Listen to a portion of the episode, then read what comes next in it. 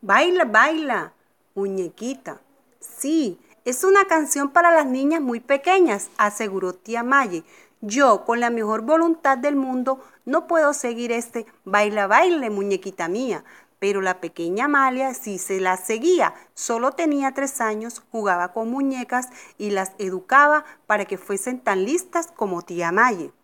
Venía a la casa un estudiante que daba lecciones a los hermanos y hablaba mucho con Amalita y sus muñecas, pero de una manera muy distinta a todos los demás. La pequeña lo encontraba muy divertido y sin embargo tía Maye opinaba que no sabía tratar con niños. Sus cabecitas no sacarían nada en limpio de sus discursos, pero Amalita sí sacaba tanto que se aprendió la canción de memoria y la cantaba a sus tres muñecas, dos de las cuales eran muy nuevas, una de ellas una señorita, la otra un caballero, mientras la tercera era vieja y se llamaba Alice.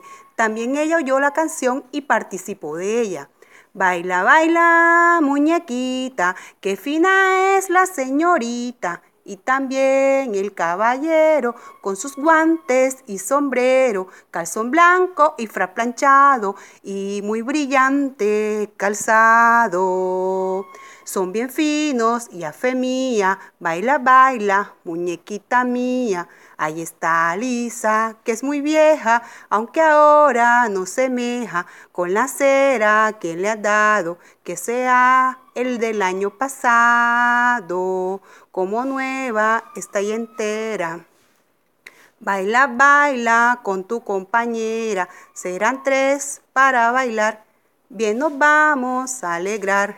Baila, baila, muñequita, pie afuera, tan bonita, del primer paso. Barbanza, siempre belta y tan graciosa, gira y salta sin parar, que muy sano es el saltar. Vaya baile delicioso, son un grupo primoroso. Y las muñecas comprendían la canción. Amalita también la comprendía y el estudiante, claro está. Él había compuesto y decía que era estupenda. Solo tía Maye no la entendía.